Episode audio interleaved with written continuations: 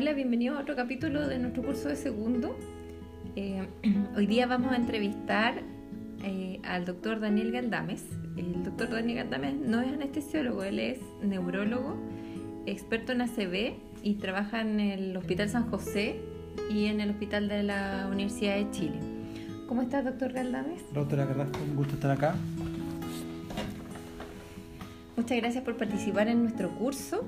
Eh, yo invité al doctor Galdames para que nos ayude a, a, que tengamos como una base común cuando estemos revisando nuestros casos de accidente cerebrovascular y tener un poco la, eh, un barniz de qué, de qué es lo que estamos hablando en general. Eh, doctor Galdames, primera cosa que te quería preguntar. cuando nosotros recibimos un paciente que va a ir a, angiografía por un ACV isquémico. Nos llaman y nos dicen, mira, viene este paciente que va a ir a la angio, que tiene un AVE, que tiene un score no sé cuánto, de no sé cuántos puntos, y te dan un montón de score con puntaje, que, con escalas con las que habitualmente nosotros no estamos muy familiarizados eh, en nuestra práctica de la anestesia. Eh, y ahora no es muy frecuente que te describan como el déficit, no te dicen tiene una hemiparesia, tiene, sino que te dicen tiene tantos puntos. ¿Tú nos podrías eh, aclarar un poco de, estos scores que se usan para el accidente cerebrovascular y, cuáles son las cosas importantes de esto? Claro. probablemente hay dos puntajes que son los más usados. Uno que es eh, la escala de NIH-SS, que es una escala eh, desarrollada para trabajo de trombolisis ya en el siglo pasado, eh, cuya función es eh, dar un puntaje a, todo este esto que de repente es tan complejo para el médico que no es especialista que es el examen neurológico y una forma de estandarizarlo y una forma un poco parecida a Glasgow en el sentido de que nos permite comunicarnos de forma rápida y darnos una idea del paciente eh, y en general la escala IHSS a mayor puntaje es mayor déficit ergo más grave. En general un puntaje bajo 5 o bajo 4, bajo 6 según las publicaciones, pero más o menos en ese rango se habla de un infarto o una enfermedad cerebrovascular menor. Eh, entre 6, 4 hasta 10 aprox eh, sería por así decirlo como medio y sobre 10 ya probablemente estamos hablando de un infarto o una enfermedad cerebrovascular ya mayor. Eh, tiene alguna importancia antes de, la toma de decisiones y incluso antes de la imagen, porque se ha visto que en IHSS mayor a 8 o mayor a 7 se asocia, y que a lo mejor lo vamos a ver más adelante, a eh, pacientes que llegan con vaso proximal ocluido. Y esos pacientes son los que son susceptibles de eventualmente eh, ser beneficiados de una trombectomía. Así que es una escala que, la verdad es que no es compleja. Eh, el, todo el médico que, que, trata con accidente vascular, sobre todo en urgencia, debería estar familiarizado con ella. Y eso incluye neurólogos y urgenciólogos, básicamente.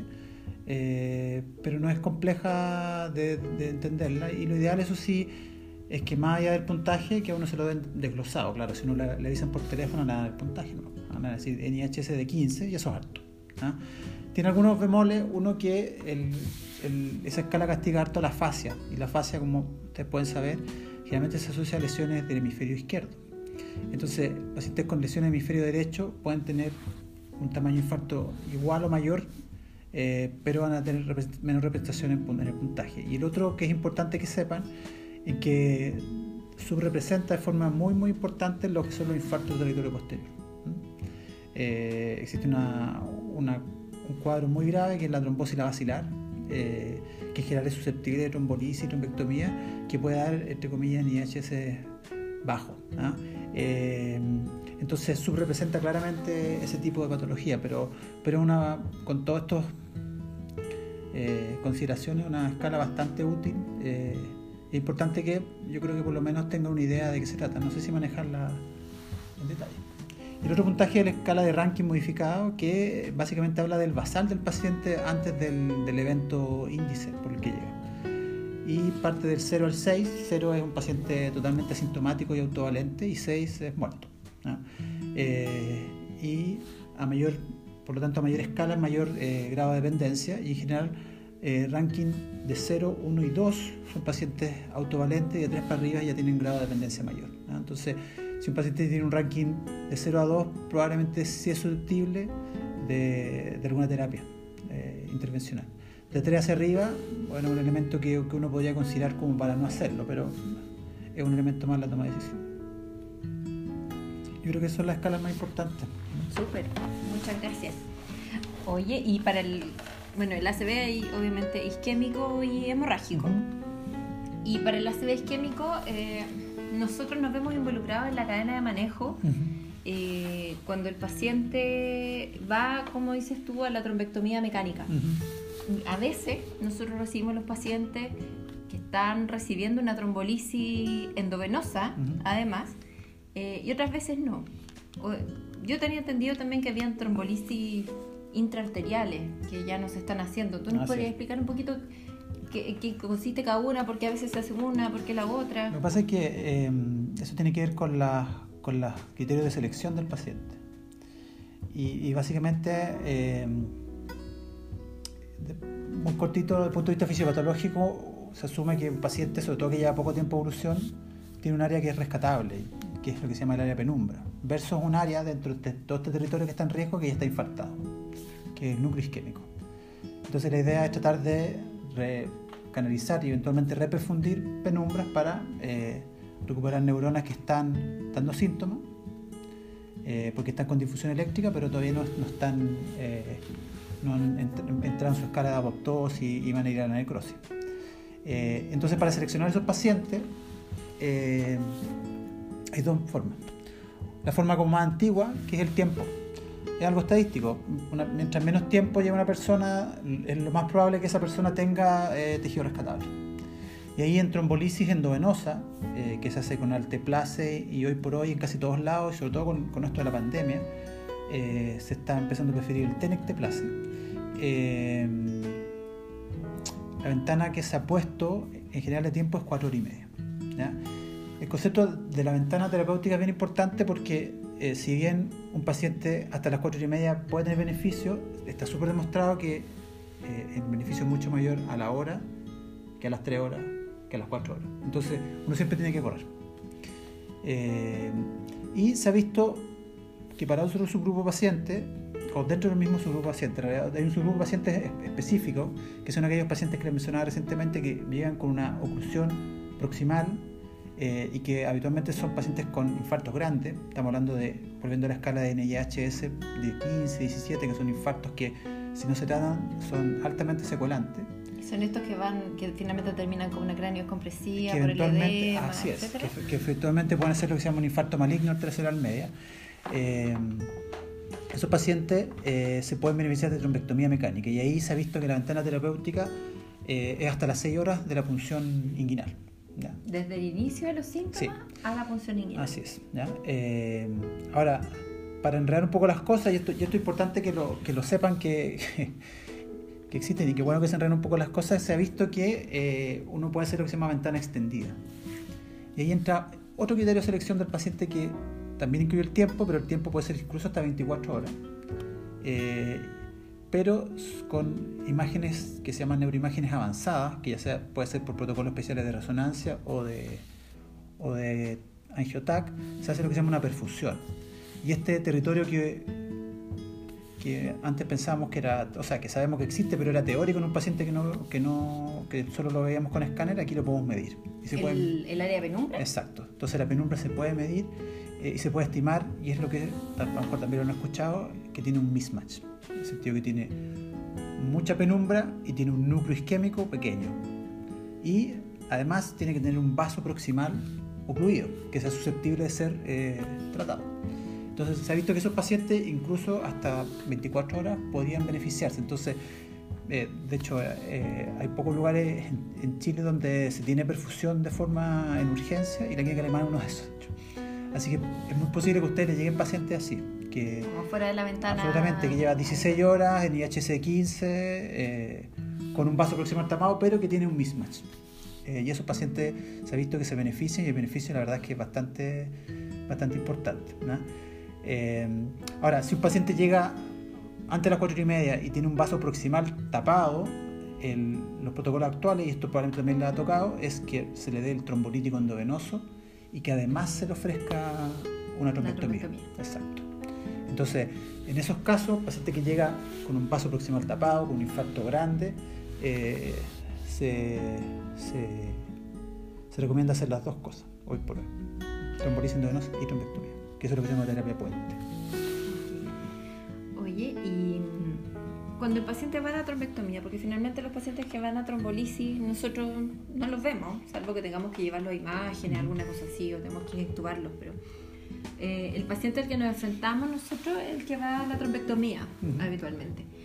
¿Cuáles son los objetivos eh, de sus metas hemodinámicas en el fondo del paciente? Porque estos pacientes habitualmente son hipertensos, pueden haber hecho una crisis hipertensiva, alguna descompensación en el contexto de la cual hicieron el accidente cerebrovascular. Entonces, ¿qué metas hemodinámicas eh, son las que nosotros tenemos que cumplir durante la, la trombectomía, perdón, que puede ser con anestesia general en algunos casos, eh, para que esto no sea, no le sume daño al paciente, sino que lo mantenga con el mismo riesgo basal. Bueno, el, concepto importante acá nuevamente es la penumbra, y la penumbra se mantiene por lo que se llama la circulación colateral. Eh, y ustedes recordarán que, la, que en la normalidad el flujo sanguíneo cerebral eh, tiene lo que se llama la autorregulación, ¿cierto? Dentro de cierto rango PAM se mantiene estable, pero cuando hay isquemia esa autorregulación se pierde. Entonces el flujo sanguíneo cerebral es directamente proporcional a la PAM. Y este territorio penumbra eh, requiere que se perfunda. ¿ah? Entonces, eh, cuando un paciente que va a trombectomía, asumimos que tiene penumbra y sabemos que tiene un vaso tapado y sabemos que esa penumbra depende de las colaterales. La primera medida eh, que también es hemodinámica y que la más sencilla es mantener al paciente plano en la cama. Plano en la cama, a cero grados. Cero grados, sí. Eh, de hecho, de hecho hay, hay, hay un eh, hay trabajos que muestran que por doble transcraniano eh, aumenta el flujo sanguíneo cerebral en esos casos, la velocidad en realidad, pero pero y, hay, hay, otros trabajos que muestran que eso no es deleterio porque uno podría pensar que puede ser maniobra aspirativa pero no, no pasa eso. Así que esa es la primera medida hemodinámica.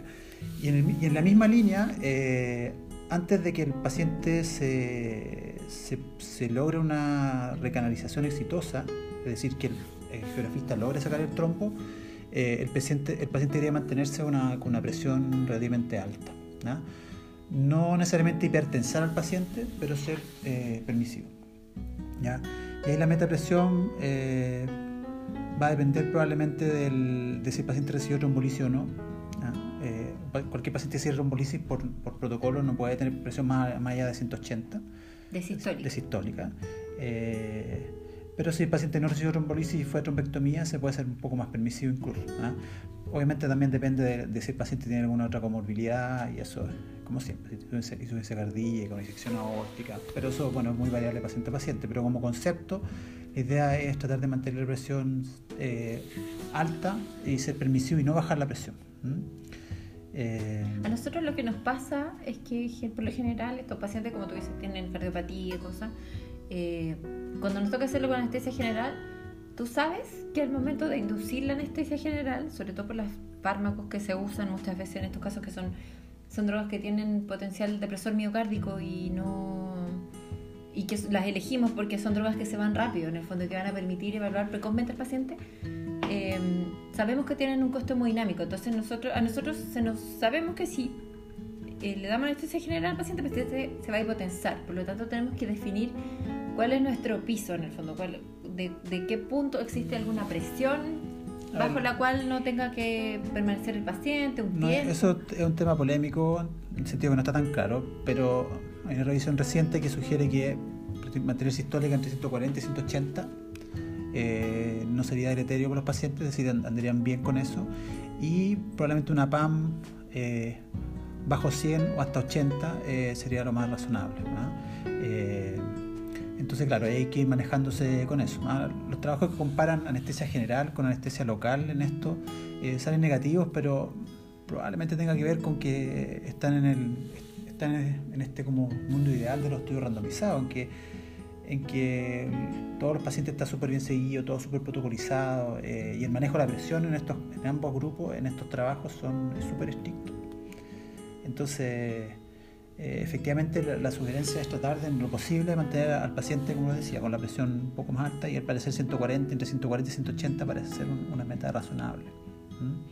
Independiente de la técnica anestésica. Claro, al parecer, al parecer sería eso más importante. Eh, pero nuevamente eso está en curso, esa información, no, no está tan claro.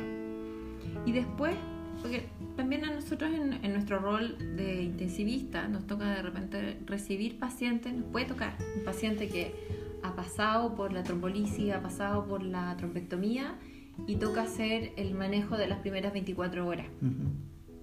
Eh, ¿Qué otras medidas eh, tenemos que, considerar para ese manejo posterior?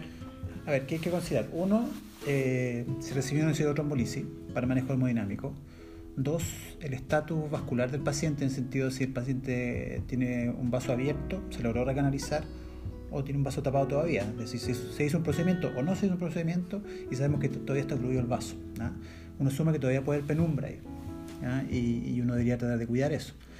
Eh, y lo otro importante de tener en consideración es que si, si, si, si si realmente se hizo un procedimiento, aunque haya sido frustro, ya sea trombolisis o trombectomía, existe un riesgo eh, de hacer transformación hemorrágica en la zona infartada, eh, que alrededor de un 5 o 6% de los pacientes, un 5 o 7%.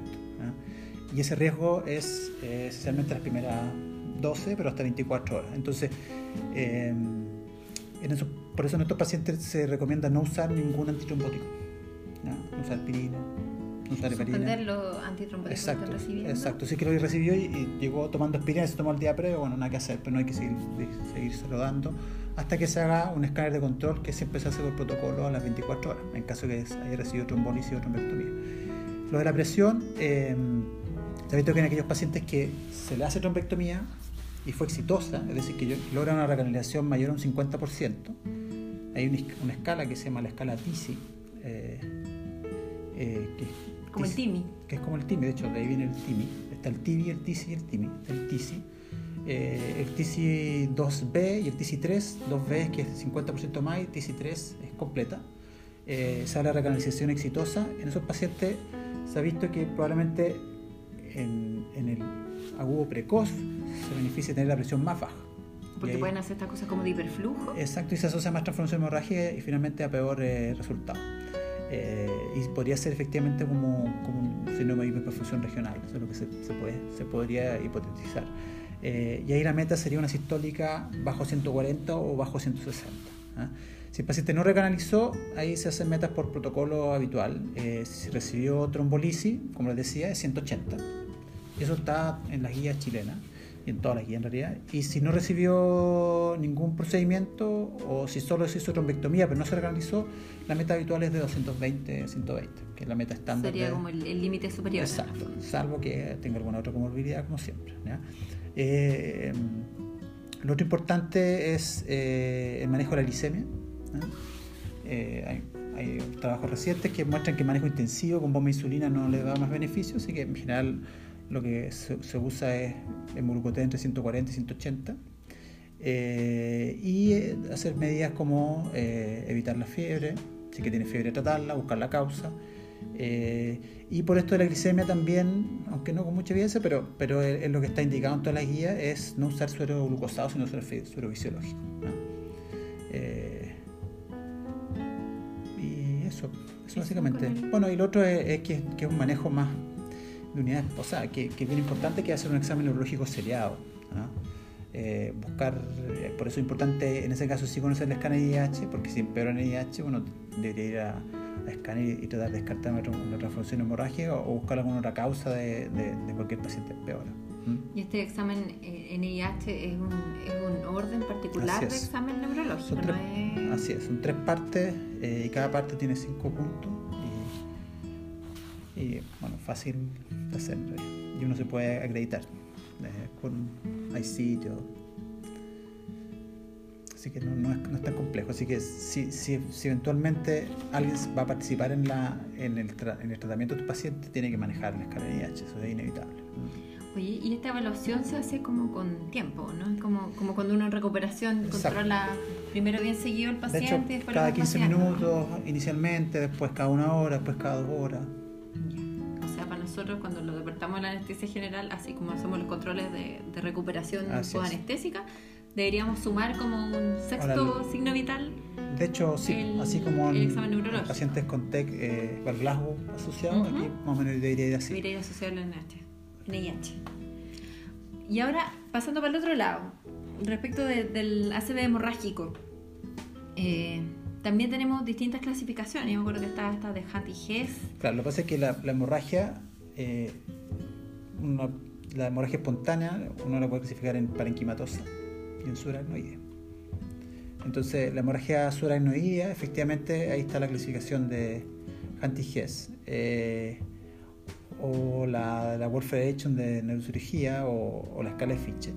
Eh, que es importante igual por lo menos conocerla, eh, no tal vez no, tanto manejarla, pero Hunt y Hess y la, y, la, y la y la escala de la Federación Mundial de Neurocirugía son escalas pronósticas que se ven al ingreso ¿ah? y consideran básicamente el estado de conciencia, o Glasgow, y eh, la, la, la presencia o no de focalidad neurológica. ¿ya? Y a, a mayor escala, el peor pronóstico. ¿ya? Y eso puede ser importante porque incluso eh, un neurocirujano con, con, una, con una escala alta, eh, pantalla en coma, eh, y con algunos signos de, de gravedad, puede incluso hacer un manejo más compasivo y proporcional al paciente. Eh, así que por eso es importante conocer la escala. Eh, y otra escala es la, la- la escala de Fischer, que ahora usa la escala de Fischer modificada, que la verdad es que no es una escala clínica, sino una escala tomográfica. Y según la cantidad de sangre y la distribución de la sangre, eh, sirve como para pronóstico para estimar qué paciente eh, puede o no hacer lo que una de las complicaciones más graves de la hemorragia subaracnoidea, que es el vasospasmo. Ahora, el vasospasmo, que, que ahora se llama déficit neurológico retardado, eh, en realidad es muy raro que aparezca en, el hiperagudo. Habitualmente aparece a partir del día 3, 4 y logra su pique entre el día 7 y el 10. ¿ah? Y, y después hasta el día 14 y en la práctica hasta 3 semanas ¿ah? puede tener vasospasmo, pero no es algo que, que sea del, del agudo. ¿ah? Eh, Y nosotros intervenimos con el paciente con la HCA, podemos intervenir en varias ocasiones. ujú. Eh, nos puede tocar llevarlo a la angiografía diagnóstica, Así que es. es donde van a buscar si es que tiene aneurisma o no. Sí. Podemos ir a la terapéutica, donde se excluye, o llevarlo a pabellón para una- un clipaje abierto. ujú. Y después también participamos cuando hacen un vasospasmo Así y hay es. que llevarlo a angiografía de nuevo. Eh, y en el fondo, el manejo que tú haces previo a la exclusión del aneurisma versus el manejo que uno hace después de la exclusión del aneurisma es distinto, Así ¿cierto? Nosotros tenemos que buscar eh, metas distintas en esos pacientes. Así, ¿no? el, el, el- la hemorragia subaracnoidea es más fácil de entender si uno lo, lo enfoca desde las complicaciones. Y, y una complicación muy, muy grave y, y relativamente frecuente en el, en el agudo, en los primeros días sobre todo, es que eh, el aneurisma que ya se rompió provocó la primera hemorragia subaracnoidea resangre. Y eso aumenta la mortalidad de forma bastante dramática. Y algunas medidas que se han visto para evitar eso es, uno, eh, y eso está por guía, manejar presiones sistólicas bajo, bajo 160. Eh, también se usa, por recomendación de expertos, aunque no hay mucha evidencia que lo sustente, eh, pero lo que se hace en todos lados, eh, se usa profilaxia anticonvulsivante por lo menos hasta la exclusión del aneurisma. Porque, sabe- porque se sabe que si un paciente convulsiona, eh, al aumentar el consumo de oxígeno, aumenta el flujo sanguíneo cerebral y eso se asocia más probabilidad de resangrar. ¿m? Eh, y en algunos lugares en que uno, por ejemplo, tiene que trasladar al paciente, a nosotros nos toca en el Hospital San José, que no tenemos resolución, tenemos que tra- trasladar al Instituto de Neurocirugía eh, y que no sabemos cuándo van a poder ver al paciente, cuándo lo van a poder excluir en aneurisma, se sugiere en esos casos usar eh, ácido tranexámico. ¿m? Eh, que podría evitar por un tiempo corto, 24 o 28 horas, eh, podría evitar el resangrado. Eh, ahora, otra cosa distinta es cuando ya el paciente se excluyó el aneurisma. Y ahí el manejo hemodinámico es distinto. Eh, hay que evitar que si el paciente está, no, no está con un vasospasmo sintomático o con neurológico retardado, eh, lo que hay que evitar es que el paciente no se hipotense, no, no se sugiere la hipertensión profiláctica, pero que no se hipotense y que, manezca, y que mantenga en, ese- en esa misma línea un balance hídrico eh, neutro positivo. esta cosa que enseñaban a nosotros en el pregrado de la triple H no se hace de regla a todo paciente que tiene ya excluido el aneurisma. No, eso está, que está solo- demo- está demostrado que no sirve. ya, solamente cuando hay un vasospasmo sintomático. Claro, y de la triple H, que es la hipertensión inducida, la hemodilución y la hipervolemia, lo que, lo que ahora se usa es la hipertensión inducida. ¿m? Eh, así que, eh, que se ha visto que, eh, que aumenta el flujo sanguíneo cerebral alrededor de un 20% y que uno lo ha visto, yo lo he visto clínicamente como los pacientes mejoran. Eh, tampoco hay evidencia de estudios randomizados que, que confirmen su utilidad, pero, pero es lo que recomienda la guía y es lo que uno debería hacer. ¿ah? Eh, y si el paciente no responde, si el paciente está con un vasospasmo sintomático y no responde, eh, ahí lo que podría corresponder a hacer, y una de las situaciones que tú me comentaste, eh, es llevar al paciente una geografía eh, terapéutica para hacer una angioplastía, ¿ya? Eh, sobre todo cuando son vasospasmos proximales. Obviamente eso, eso lo evalúa el, el- geografista, pero, pero ahí en esos casos sí se, sí se puede llegar. Y ahí nuevamente, si les toca a ustedes llevarlo a pabellón, es muy importante mantener la presión eh, elevada, ¿no? porque ahí sí la hipertensión inducida es terapéutica. ¿m? E intentando se hace el procedimiento. Ok. Eh, Oye, con respecto al diagnóstico de la HCA, eh, a nosotros nos toca en, en algunas ocasiones tomar punción lumbar a los pacientes porque tienen una duda diagnóstica de la HCA y nos dicen eh, que tiene que ser a las 12 horas. Eh, ¿Me puede explicar un poco por qué esta cosa del Claro. tiempo y la, y la HCA? Lo que pasa es que el, el- el diagnóstico de HCA se, se- se- se apoya en tres pilares, básicamente. Uno, el clínico, habitualmente cefalea distal, no siempre distal, pero. O la neuroimagen, eh, que sabemos que la sensibilidad es máxima, sobre todo el escáner en las primeras horas y, va, y baja más o menos, como para que se acuerden, a un 50% a los 5 días. Eh, y, un tercer elemento es la punción lumbar. Ahora, para que la punción lumbar se- sea sugerente de HCA, eh, tiene que haber un signo que es la santocromía. La santocromía, que es la degradación de la, de la hemoglobina, se demora un tiempo en, en producirse en el líquido cefalorraquídeo. Eh, hay variables, se cree que puede ser hasta 6 horas, pero por lo menos 12 horas. Así que 12 horas parece ser un rango, el rango mínimo de tiempo que uno podría esperar para hacer una punción lumbar que me ayuda a descartar una hemorragia subaracnoidea. Porque generalmente un paciente que lleva 6 horas y tiene una sospecha de hemorragia va a tener un escáner. Si el escáner es negativo, no muestra nada, es en esa situación en que a ustedes les van a pedir la punción lumbar.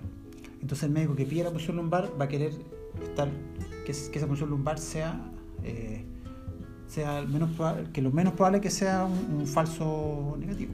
Entonces a partir de las 12 horas se asegura eso. Es por eso. O sea, que es que la punción lumbar tiene que ser a partir de las 12 Exacto, horas. No es exacto. que tenga que ser a la hora 12 No, y si le dice no. a la hora 13 ya no sirve. No, no, para nada, al contrario, la 13 probablemente sirve más que la 12. ¿ya? Y, lo, y lo otro es que la santocromía dura varios días, 7, 10 días, entonces eh, les puede tocar también hacer punciones lumbares en pacientes que ya 5 días de evolución. Eh, y ahí está súper bien indicado. Ok, porque ahí ya la imagen también pierde Va rendimiento. perdiendo rendimiento, sí. Pero la resonancia tiene buena sensibilidad todavía, eso ya es más, es más de especialidad, pero, pero, pero está súper bien indicada una punción lumbar al quinto día, por ejemplo. Súper. Oye, una última pregunta. Eh, volviendo a lo de la a lo de la antropolisis. Ah, ok. Eh, tú dijiste que ya no se usa tanto el alteplase, que, que es RTPA, que se usa más tenecteplase. O sea, lo que pasa es que el, el, el alteplase, que es el que con el que hicieron los trabajos originales, que son el estudio NINS y el estudio CAS3, eh, ya tiene veintitantos años de uso. Eh, se empezó a comparar hace un tiempo con esta con este RTPA mejorado, que es el tenecteplase mejorado, que tiene más afinidad, tiene una vida media un poco más larga y sería más específico, eh, con menos efecto sobre las metaloproteinasas. Eh, y que es una molécula que se usa hace tiempo en cardiología. ¿no? Eh, se empezó a comparar y se vio que básicamente andan igual. ¿no? De la misma tasa la misma tasa de transfusión hemorragia, así que son igual de seguros eh, y no habría diferencia en el outcome clínico de funcionalidad a los tres meses, que es lo que habitualmente se mide en estos trabajos. La ventaja del tenecteplase es que, a diferencia del alteplase, es que se da en bolo. El arteplase se da un bolo, pero después tiene que tener una infusión de una hora. Eh, en cambio, el tenecteplase es un bolo y listo. Y eso porque la vía media del... Es más larga. claro, el alteplase, la, la, vía media del alteplase son minutos eh, y se deja este bolo para que haya una fibrosis efectiva. Eh, en cambio, la vía media del alteplase son 90, 100 minutos. ¿ah? Eh, y por eso es en puro bolo. ¿ah? Y eso es muy cómodo, por ejemplo, si no, eso es lo que nos toca ver nosotros, por ejemplo, ver un paciente nuevamente de San José que queremos trasladarlo al Inca para que le hagan una trombectomía, le pasamos un bolo de plaza y lo mandamos sin bomba. Eh, y además, y esto, puede variar, pero hoy por hoy el plaza es más barato que el arteplaza, a 12 equivalente, que también es un beneficio extra. Y con todo esto de la pandemia, en que tenemos que optimizar nuestro flujo, ya sea de tiempo del paciente y de recursos, eh, en Chile se está haciendo cada vez más el, el plaza. Sí. Así que, eh, no sé, la dosis es menor, es de 0,25 por kilo, eh, que menor la dosis cardiológica. Oye, con esto que dices tú que la vida media son aproximadamente 100 minutos, quiere decir que nosotros después de alrededor de unas 10 horas, ya no tendríamos efecto del trombolítico. Lo que pasa es que el, el, efecto es en, la, en la y, y, lo que tiene que el paciente recuperar para poder volver a, su estatus previo es eh, el fibrinógeno. Y eso se ha visto que en general son 24 horas. Eh, y la verdad es que no se sugiere, no se recomienda, por ejemplo, ni partir antitrombóticos ni hacer procedimientos que no sean hiperurgentes, obviamente, no antes de 24 horas. ¿ah? Nosotros con alteplase o tenecteplase, eh, si le hacemos un escáner de control que no tiene refunción hemorrágica, le partimos la aspirina o eventualmente podríamos anticoagular un paciente. A las 24 horas. Después de 24 horas con este escáner de control, pero, pero pensando en procedimientos no habría problema. Ya. Y esto es pensando en que en el fondo necesita recuperar como su pool de fibrinógeno, más que que no tenga efecto el fármaco. Así es, porque el fármaco, en el caso del alteplase, después de, que se, acabó la infusión de la hora, el alteplase se fue, ya no existe. Claro, porque la recomendación que nosotros tenemos después de uso trombolítico es eh, para punción neuroaxial es por lo menos 48 horas. Probablemente. probablemente es por, es por la recuperación de los factores de coagulación más que por efecto del fármaco. Absolutamente. Más allá de la vía media. Absolutamente, absolutamente. O sea, tiene que ver con la, con la tasa de, de, producción de fibrinógeno a nivel hepático, pero, pero no, no, tiene que ver con el fármaco en sí. ¿ah? Y esa recomendación probablemente es por darse un margen, un día extra de seguridad para, para estar... Por la naturaleza del procedimiento. Así es, sí, sí. Pero ahora en general... Eh, procedimientos, cuando hablamos de procedimientos es porque el paciente tiene una urgencia. ¿ah? La verdad es que uno trata de no hacer procedimientos en agudo eh, con pacientes con enfermedad cerebrovascular porque, porque eso ya le confiere un mayor riesgo perioperatorio de por sí. Entonces, eh, todo esto de las 24 horas tiene que ver con una urgencia. Entonces, hay que poner todas esas cosas en la balanza. Estupendo. Ya pues, doctor Galdame, muchas gracias. Fue muy buena tu, eh, tu entrevista.